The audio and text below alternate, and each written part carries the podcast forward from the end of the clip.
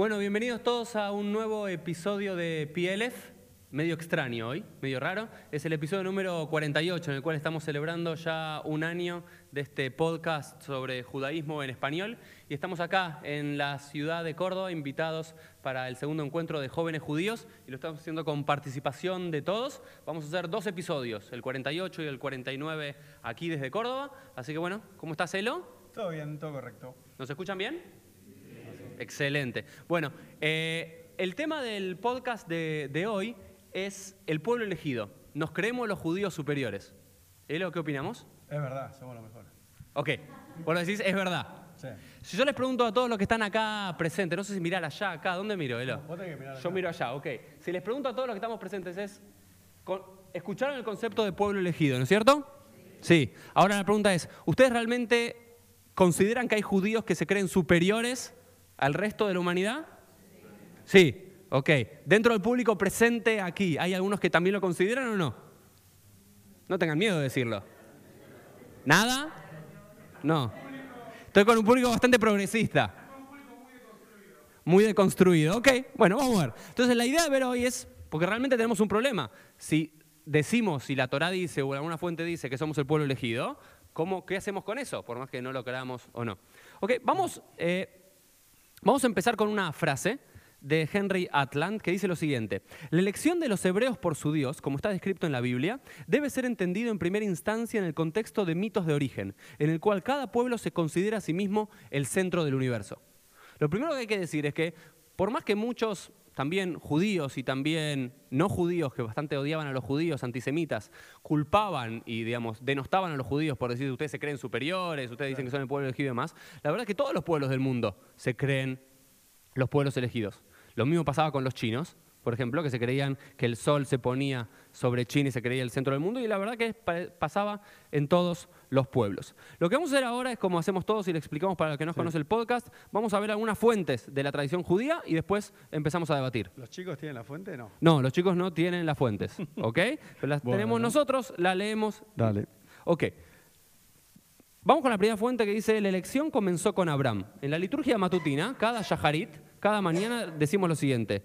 Eres el Señor Dios que eligió a Abraham, que lo sacó de Ur de los Caldeos y cambió su nombre a Abraham. Al encontrar su corazón fiel a ti, hiciste un pacto con él para darle la tierra del cananeo, del hitita, del amorreo, del fereceo, del jebuseo y quillita, para dárselo a sus descendientes. Lo primero que te decir es que tenemos un problema.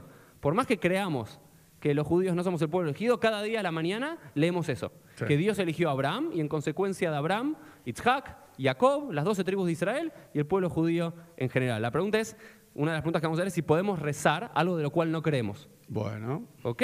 dale. Pero vamos más allá. Les hago una pregunta, Elo. ¿De dónde sale el concepto de pueblo elegido? ¿Está en la Torá o no? Dios. ¿Está en la Torá? ¿El pueblo elegido está en la Torá? Pregunto. Está, dale, judíos jóvenes deconstruidos.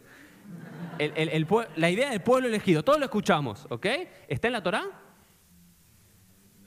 ¿No? ¿No, pero implícito? ¿Sí? ¿Sí? Ok. ¿Cuál es el término? Acá alguien decía yo los he elegido. ¿Ok? En hebreo moderno el término es am, que es pueblo, anibjar, el pueblo elegido. Y ese término no aparece en ningún lugar, ni en la Torá, ni en todo el Tanaj, ni en toda la Biblia hebrea, ni en todo el Talmud.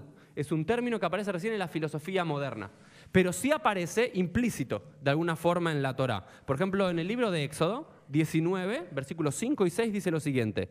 Beatá im shamoa tishmeu bekoli ushmartemet briti beitem segulá mikol amim ki li kol haaretz. Dice, ahora pues, si dieres, mi dieres oído a mi voz y guardareis mi pacto, vosotros seréis mi especial tesoro sobre todos los pueblos, porque mí es toda la tierra.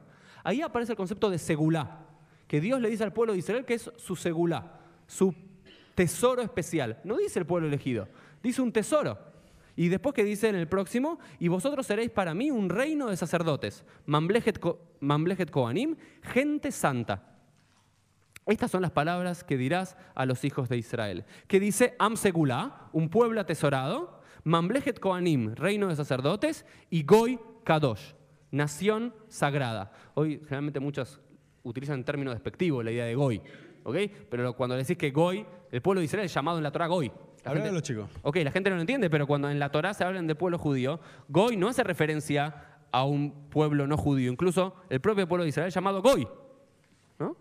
Eh, y estos tres términos, Am Segulam, Mamlechet Goanim y Goy Kadosh. Pero la cuestión es lo que nunca nos damos cuenta en la, en la Torah, y lo que le digo a todo el mundo, a estos judíos chauvinistas, pues yo en este sentido soy bastante desconstruido también de no creerme el pueblo elegido. La cuestión es decir, es todo potencial en la Torah.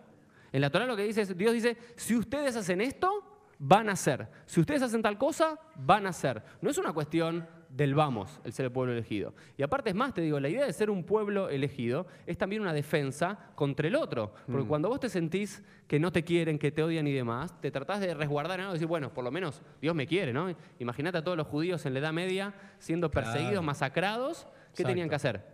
Y decirle eso para que tengan ganas de vivir directamente. Los propios rabinos le tenían que decir a la gente, era como una, una cuestión casi motivacional. Por más que no se lo creyes, ¿eh? le tenían que decir motivacionalmente no, porque Dios nos eligió y Dios nos quiere y demás.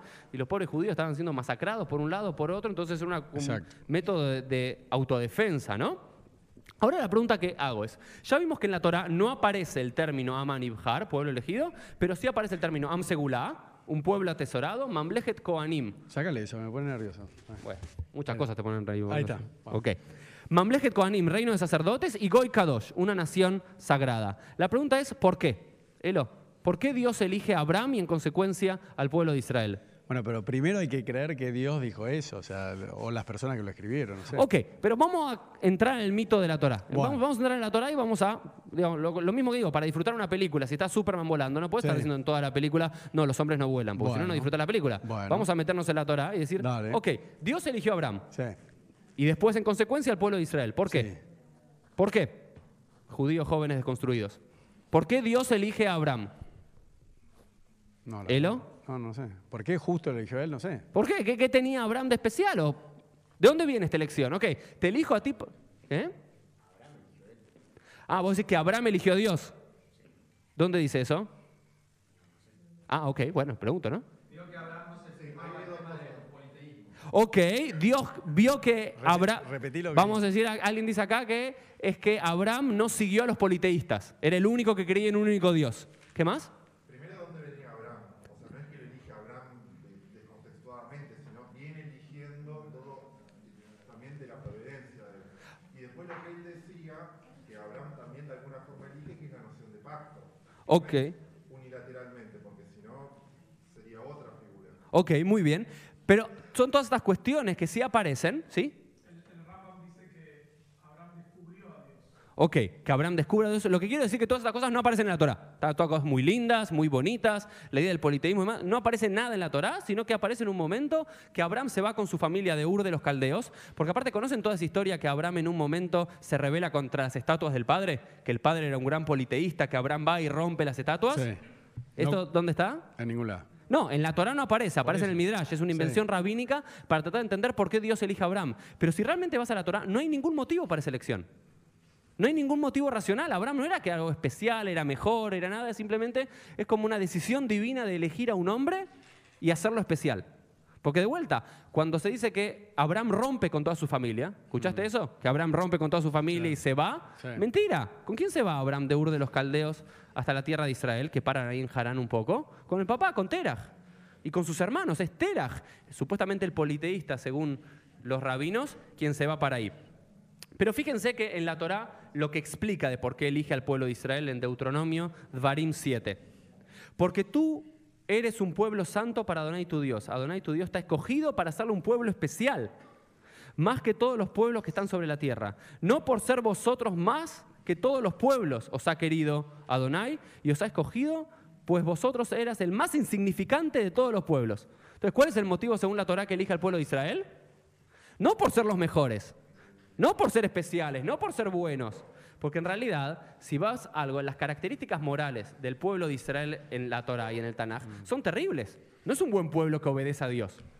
Es un pueblo que desobedece a Dios una tras otra. Es simplemente como un flechazo de amor entre Dios y Abraham que en consecuencia se dio con el pueblo de Israel. Pero no era una cuestión racional, porque no era que era un pueblo brillante, de genios, de premio Nobel, de todo lo que quieras. Era simplemente el pueblo más insignificante de toda la historia. Y ahí también hay una revolución teológica que no nos detenemos. Es que hasta los tiempos de la Torá, todos los dioses del mundo antiguo eran los dioses de quiénes? De los grandes faraones, de los grandes pueblos, del vencedor. En cambio, el Dios de Israel es el Dios de un pueblo esclavo. Y hay una revolución teológica de ponerse del lado de los indefensos, de los que menos tienen por ser insignificante.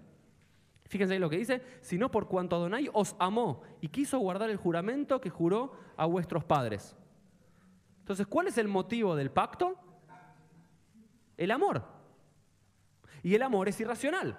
Entonces no, Dios nos eligió porque éramos super... Vamos a ver muchas fuentes que van a hablar rabinos medievales y modernos diciendo que el pueblo judío es superior, moralmente, éticamente, intelectualmente que otros pueblos. La Torah no dice nada de eso. Es más, dice, ustedes son insignificantes, son los menos. Y aparte son un pueblo tumultuoso, son un pueblo de dura cerviz, que no, no entiende nada. Sin embargo, Dios los ama. Y vos amás a alguien, aunque sea un desastre. Eso es lo primero. Sigamos avanzando un poco.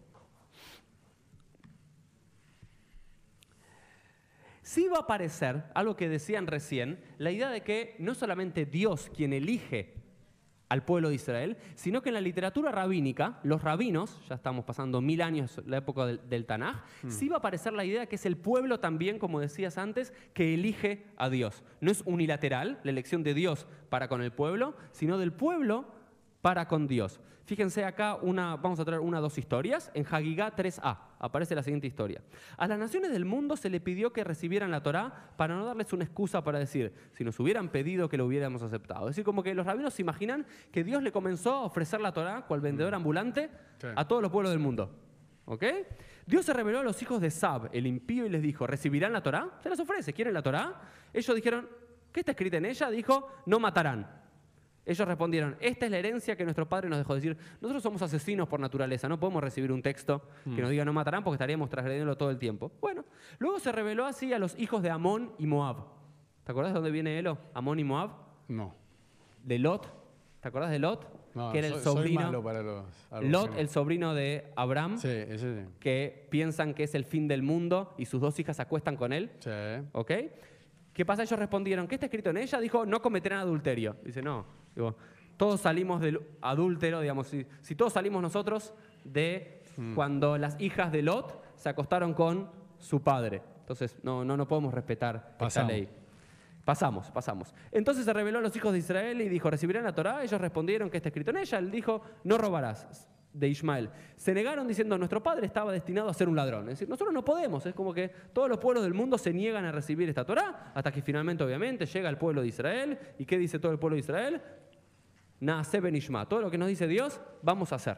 ¿Ok? Entonces, ahí aparece en la noción de la, de la teología rabínica que no es que es Dios quien elige al pueblo de Israel, sino que es el pueblo de Israel quien escoge también a Dios. Y aparece una historia muy famosa también en el Talmud, en el Tratado de Shabbat 88b, que cuando el pueblo judío está en el monte Sinaí, Dios da, Dios da vuelta el monte Sinaí frente al pueblo de Israel. El pueblo de Israel no quería recibir la Torá. Dios da vuelta el monte Sinaí sobre las cabezas del pueblo de Israel y le dice, si ustedes reciben la Torá, ¿todo bien?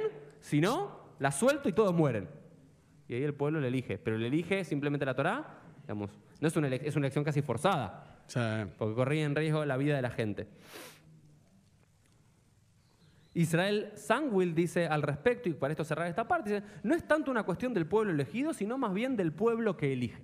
Entonces vamos a resumir lo que venimos viendo para ahora para seguir un poquito con el debate y las cosas más picantes. Lo primero es que en la Torá Dios elige al pueblo de Israel. Y es una, es una elección de amor y casi condicional. Si ustedes hacen lo correcto, serán para mí el pueblo y si no, es posible que el pacto se quiebre. En la teología rabínica aparece la idea de que también puede ser el pueblo quien elija a Dios para hacer un pacto mm. dual. Ahora bien, en la Edad Media, aparecen dos tipos de corrientes que tratan de explicar este asunto.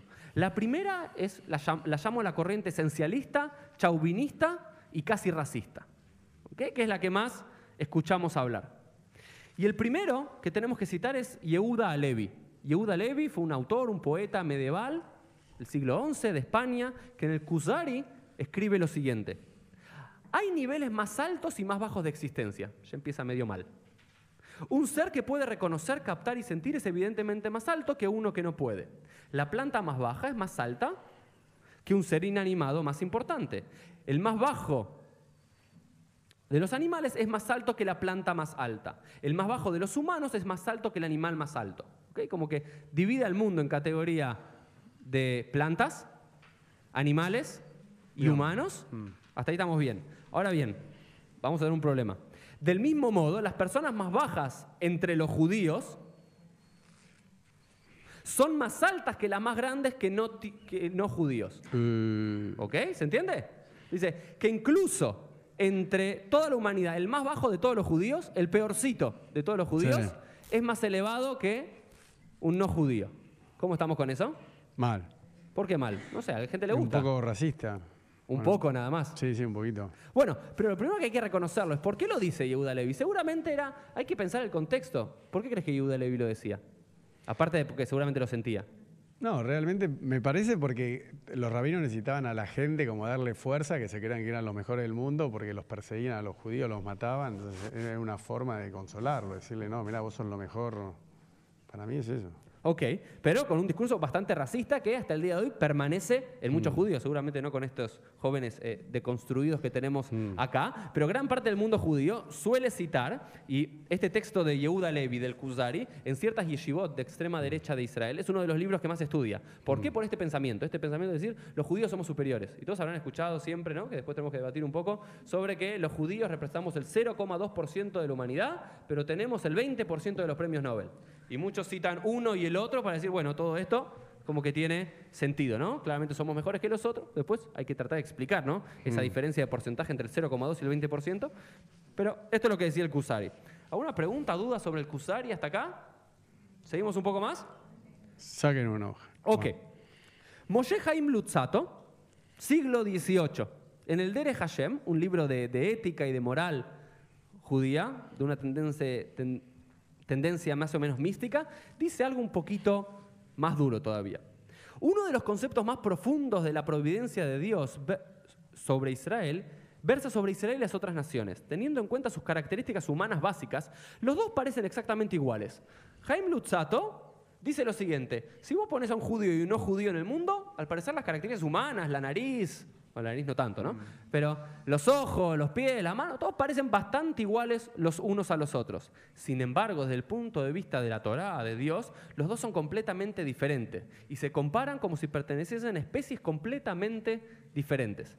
Acá no hay una cuestión simplemente de uno es superior al otro, como decía el Kuzari, que dice que los judíos somos una raza diferente al resto de la humanidad. Es lo contrario a la idea racial aria de Hitler, que hay diferentes razas, siendo una, las judías una de las inferiores y de las últimas. Acá, según Lutzato, los judíos somos una raza diferente, pero ¿en qué sentido? La mejor de todas. Hoy. ¿Ok? Y hay muchos que lo repiten. Y ahora sí, vamos con una de las cosas más conocidas de todas, que hoy en día esta tendencia, fíjense que toda esta tendencia esencialista, chauvinista y casi racista de creernos el pueblo elegido y por eso son superiores, porque algo que no dijimos hasta este momento es que ser el pueblo elegido no significa necesariamente ser superiores. Cuando vos elegís a alguien porque, hagan- porque lo amás, a esa persona, ¿esa persona necesariamente es mejor No. que otras? No. Lo amás porque lo amás. Sí. No tenés razón, sí. Eh, va, también se escucha por ahí que se, escu- se escucha que los judíos tienen alma y los pues, no. Muy bien, ok. ¿Cómo es tu nombre? Kevin. Kevin dice algo que se escucha por ahí, Sí, en que los judíos tienen Sí, alma, Jabad, no pasa nada, no seas Jabad. que los judíos tienen alma y que el goy directamente no. No es simplemente que somos la misma raza humana, los judíos somos un poquito mejor que el resto. Otra opción es que somos razas diferentes, siendo los judíos una raza superior al resto, sino que hay uno decir, mira, somos la misma raza, unos tienen alma y los otros no. Hmm. Unos somos un alma casi divina y otros animales. ¿De dónde sale esto, Elo? Del Tania, de Jabad. Del Tania de Jabad. La fuente de esto, la fuente principal es el Tania de Jabad, eh, que esto lo estudian en Jabad. Sí, yo lo estudié. ¿Lo estudiaste? ¿Y qué Sí. decían? Contá un poquito qué decían, estás muy callado. no, no, pero vamos al debate, dale. Sigamos la fuente, que es lo más aburrido, a mí me embola. Están todos re embolados mirando el celular, dale, Ok. apurate porque... Dice que en cada judío, dice el Tania, el Tania es la obra maestra del primer gran líder de Chabad Lubavitch, que es Rabbi Shniur Salman de Liadi, comienzo del siglo XVIII. Y dice lo siguiente. Ya que en cada judío, sea justo o malvado, hay dos almas, como está escrito, las Neyamot, las almas que he hecho. Hay un alma que se origina en la Kelipá y en la Citra Ájara, en, el otro lado, y que está vestida con la sangre de un ser humano, dando vida al cuerpo, como está escrito, porque la vida de la carne está en la sangre.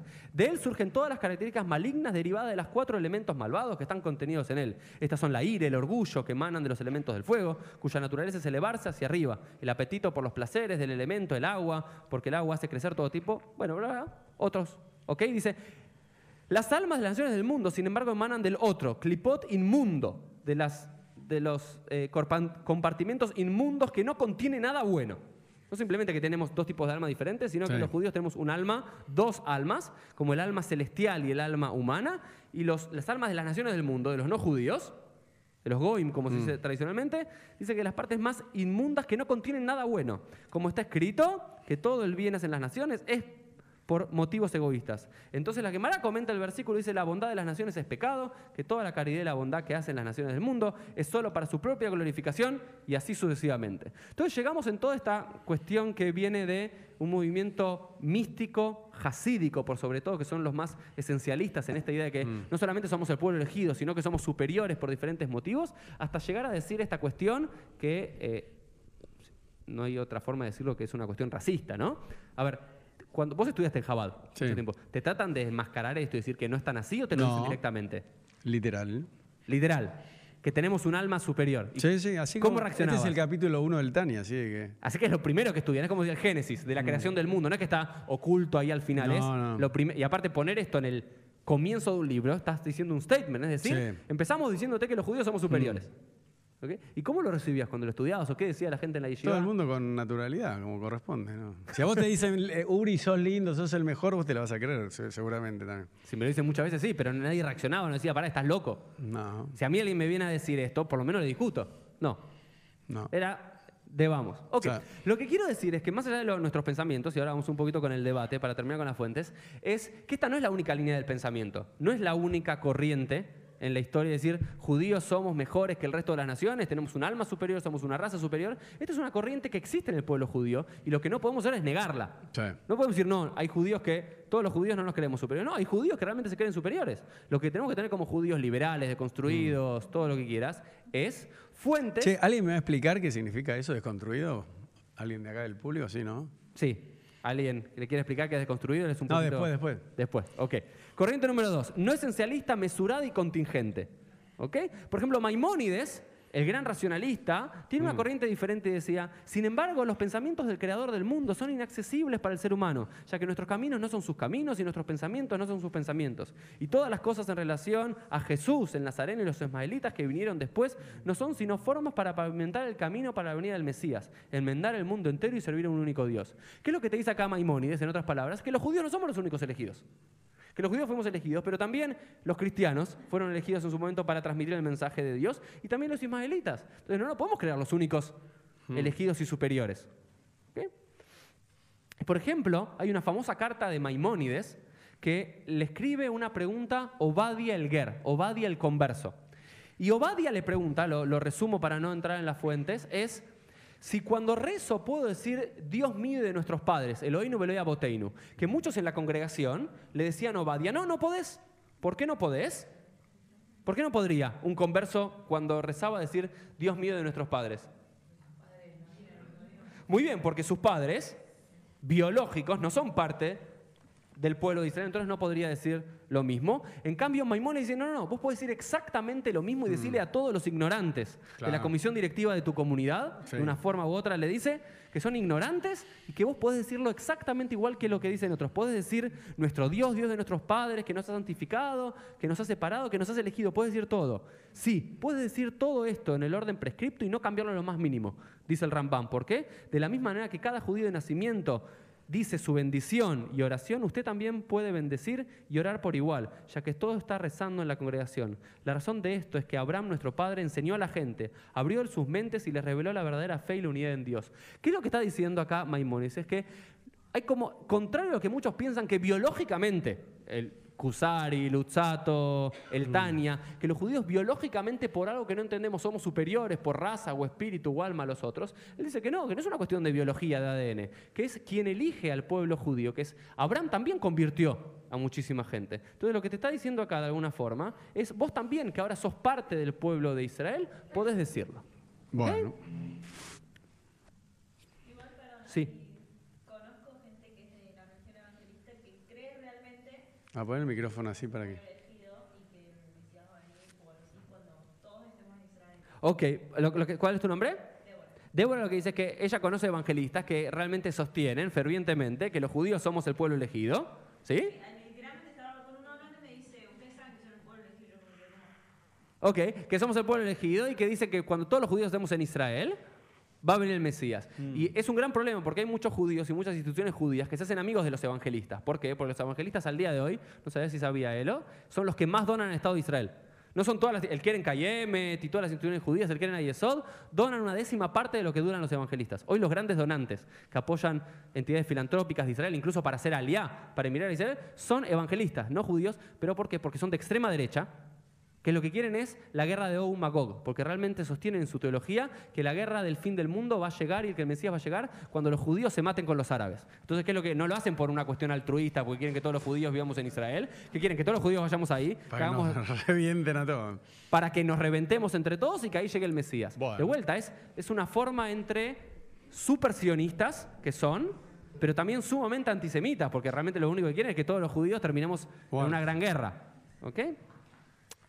Eh, después el Rav Ben Sion Uziel, uno de los grandes líderes sefaradíes de comienzo del siglo XX en la tierra de Israel, dice que todos los...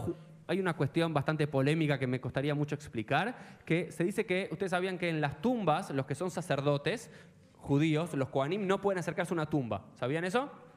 Porque las tumbas transfieren impureza, pero hay una discusión en la Gemara si son todas las tumbas o solamente las tumbas de los Judíos. judíos.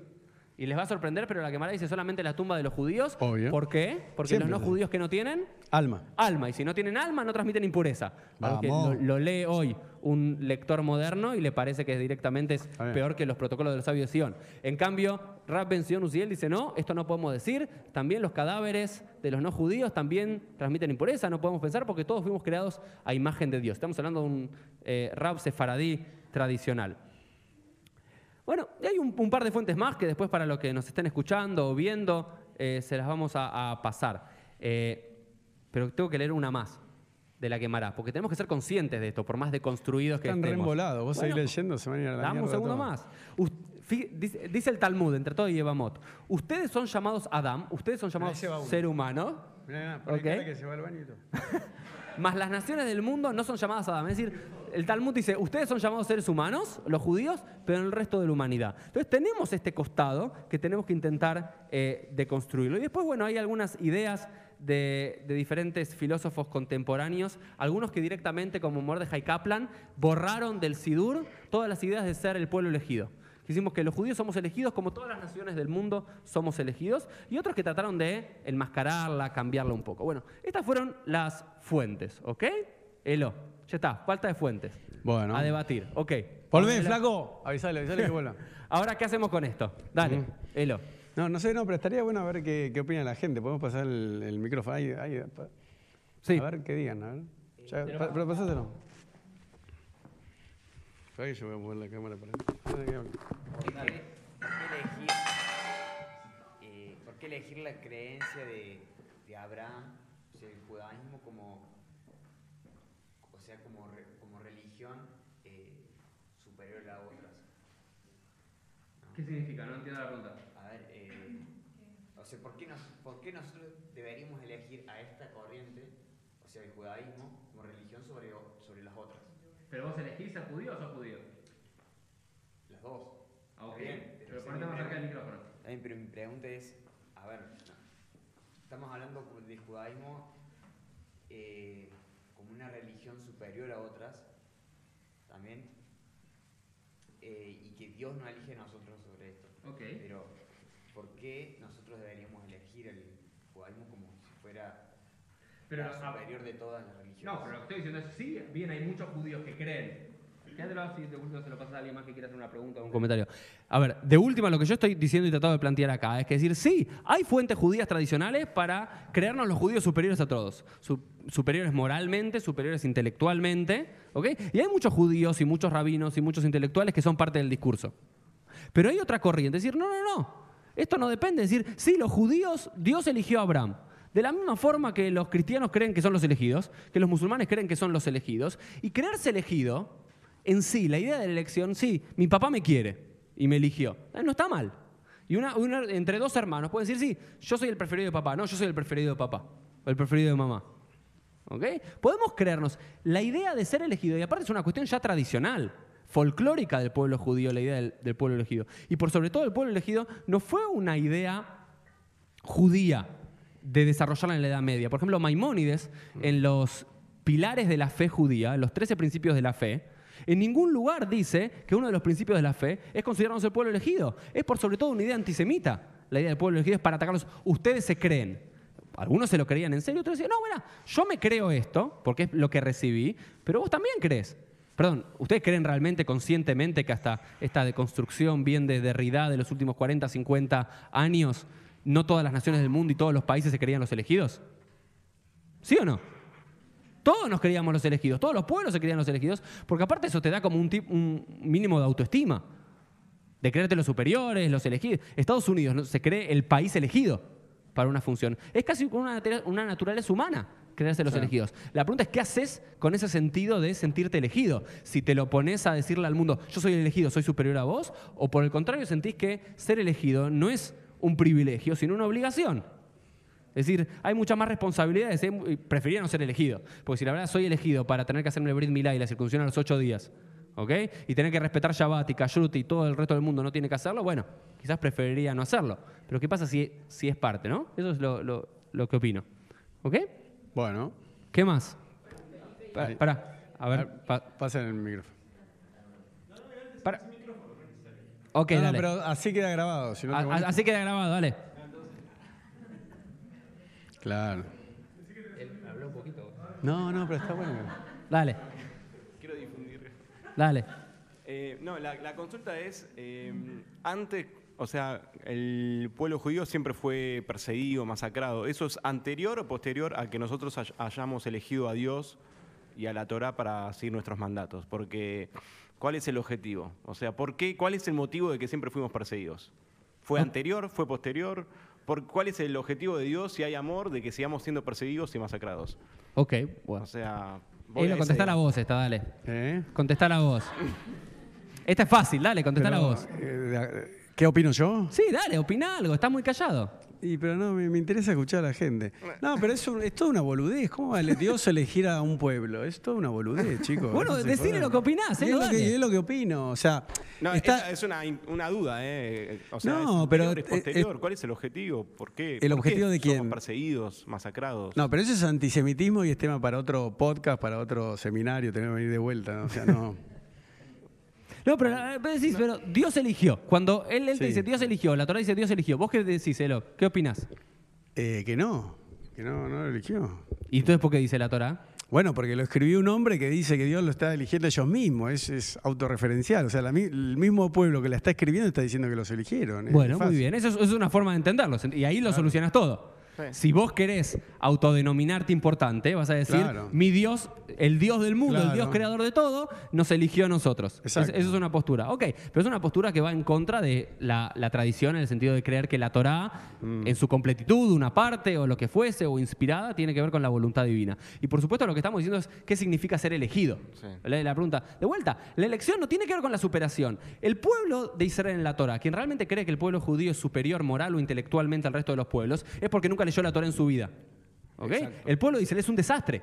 Bueno, o sea, si El vamos... pueblo de Israel ve supuestamente, o por lo menos como narra la Torah, todos los milagros que hace Dios y demás, y a los dos minutos está haciendo idolatría. Bueno, pero por eso, si vamos eh, literalmente a lo que dice la Torah, entonces el concepto de asimilación también está eh, deja de existir. O sea, no tiene sentido la asimilación. ¿En qué sentido? O sea, si no, o sea, nosotros elegimos a Dios y la Torah no dice, o sea, somos el tesoro especial. El concepto, o sea, son, somos todos iguales, hijos de Dios. O, Ok. o sea, la asimilación no tendría, no, tampoco tiene razón de ser. Bueno, O hay, sea, hay algunos teólogos. El cristianismo también fue elegido por Dios, digamos. A ver, es que, claramente, a ver, estamos hablando de algo. Es, primero, en, el- en un mundo en el cual estamos bastante ya un siglo de diálogo interreligioso, 70 años de diálogo interreligioso y demás, pero hay que entender algo, hasta 70 años cada una de las religiones se creía la única verdad absoluta. Obvio, sí, sí. Y el pueblo judío no dejaba de ser parte de eso. Entonces, claramente se creían los elegidos, o nos creíamos los elegidos. Pero la pregunta es, ok, lo que yo hago siempre es, listo, podemos deconstruirnos, podemos decir, no, no tanto, no somos elegidos, somos iguales, no somos superiores o no. Pero yo prefiero entender la idea del pueblo elegido con alguna misión. Ok. Ok, una misión y más como un peso, como una responsabilidad sobre mis espaldas que para levantarme con orgullo. Y lo otro es, tampoco tengo que estar diciéndolo todo el tiempo. No es que tengo que estar repitiendo. Si yo sé que mi papá me quiere más. A ver, no sé si ustedes fueron madrigim o son educadores, sino todos Hay los como una educadores. inseguridad propia. Por una inseguridad propia. Si tenés que. Todos los judíos que están todo el tiempo diciendo, no, somos los elegidos, somos mejores, somos superiores, es por inseguridad. Porque si no tenés esa inseguridad, decís, está bien, Dios nos eligió, no nos eligió, no me cambia la vida. Entonces, cuando lo tenés que repetir y martillar en la cabeza a todos lados, somos mejores y demás, es porque algo te falta. Y aparte, si es tu discurso, para. Yo sé que muchos rabinos, especialmente hasídicos y demás, es parte del discurso, ¿no? Como somos. Vení y sé parte de esto y empezá a cumplir las mitzvot y demás, porque somos superiores al resto. Me parece de cuarta, como, como, como principio evangelizador interno en la comunidad judía. Me parece que hay cosas mucho más ricas que simplemente creernos superiores, que al final del día Sí. te das cuenta que no pasa. Porque hay no, pues los judíos somos moralmente superiores. ¿Realmente somos moralmente superiores? Hay, digamos, igual porcentaje de judíos o en cárceles, o transgresores, o ladrones y demás. No es que, y aparte, y gente dice, no, no, porque si cumplís las mitzvot, vas a ser una buena persona. ¿Dónde?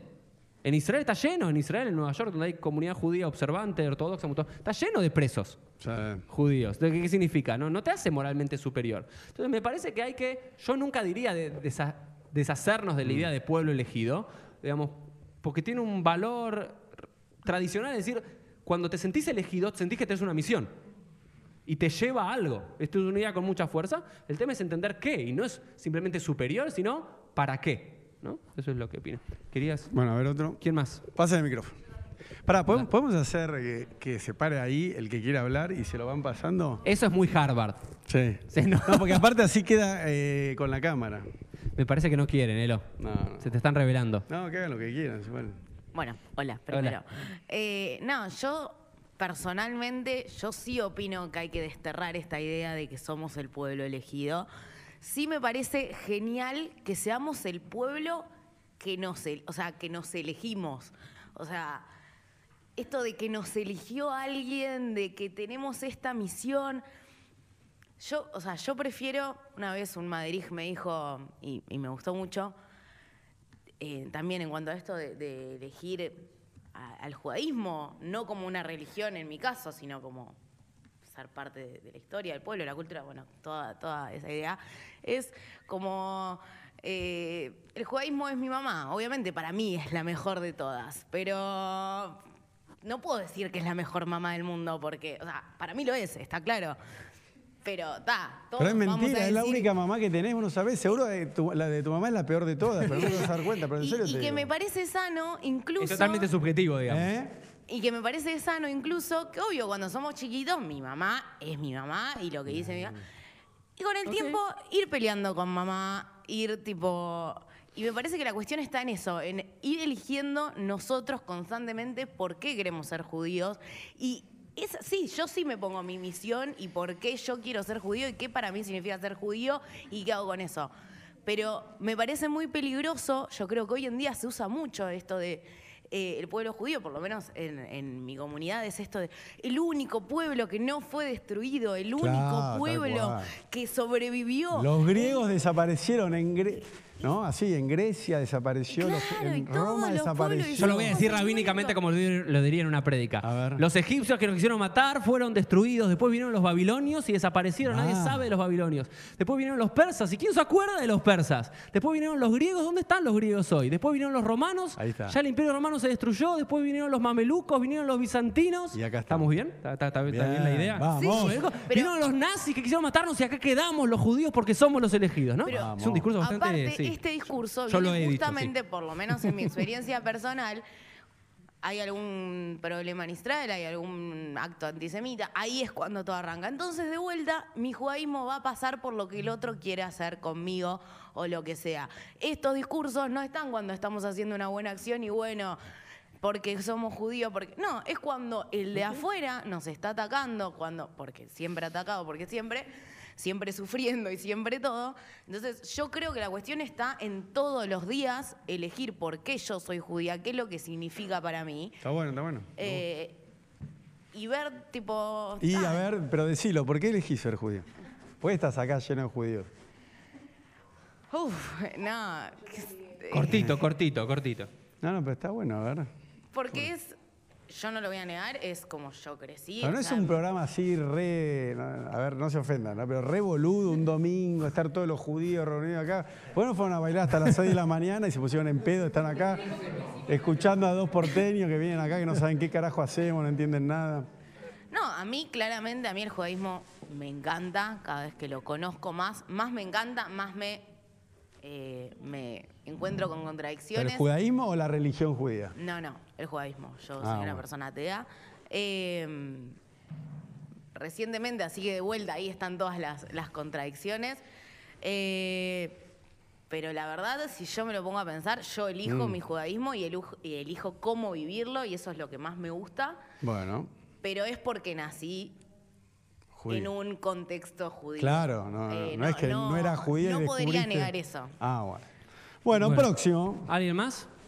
Una O pregunta, próxima, duda. próxima. Yo no estoy de acuerdo con Dani. Vamos, ahí me Ok. gusta. Yo no estoy de acuerdo con Echala, Dani. echala. Y no soy tu jefa. No soy tu jefa. Dale. Eh, yo creo que sí tiene cierto valor, como decía Felipe Yafo hace unos años en una entrevista, eh, ser el pueblo que elige creer, ser el elegido para eh, valorarse a sí mismo con un estándar superior de moralidad, si se puede llegar o no, este, como creerse ser los elegidos lleva a medirse a uno mismo con un estándar superior a los demás. Está bueno, entonces vos decís que esta vara autoimpuesta, o puesta por Dios o por la Torá o por nosotros mismos, nos hace decir si realmente somos elegidos, si deberíamos, no podemos ser igual que la media. No. Tenemos que aspirar a más. Pero no en un sentido de sentirse superiores, sino de yo tengo que, eh, que ser mejor persona, que, bueno, esencialmente eso. Está bueno, Está es una buena idea.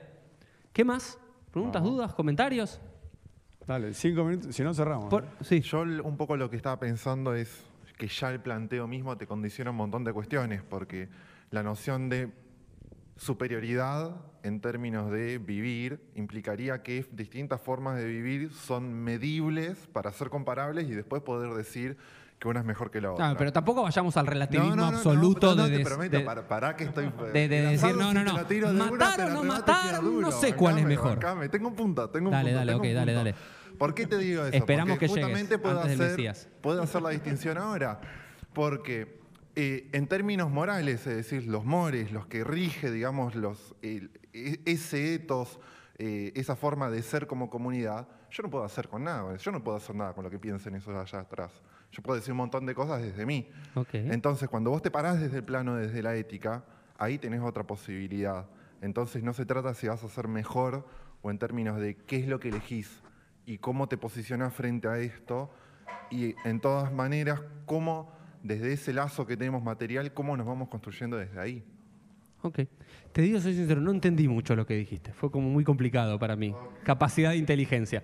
Eh, pero quiero, quiero proponer simplemente para, para, para cerrar algunas ideas de filósofos modernos que tratan de que se porque hasta el inicio del siglo XIX no muchos tenían un problema con la idea de ser pueblo elegido. ¿Por qué? Porque todos se creían el pueblo elegido. Entonces no era un, conflicto moral de no, no puedo decir que me siento superior y demás. Todos lo daban por sentado. Pero en cambio muchos filósofos, rabinos diferentes corrientes, ortodoxas, conservadoras, reformistas, laicas y demás, trataban de pensar y decir ¿qué, qué significa esto y cómo puedo entenderlo para no chocar tanto.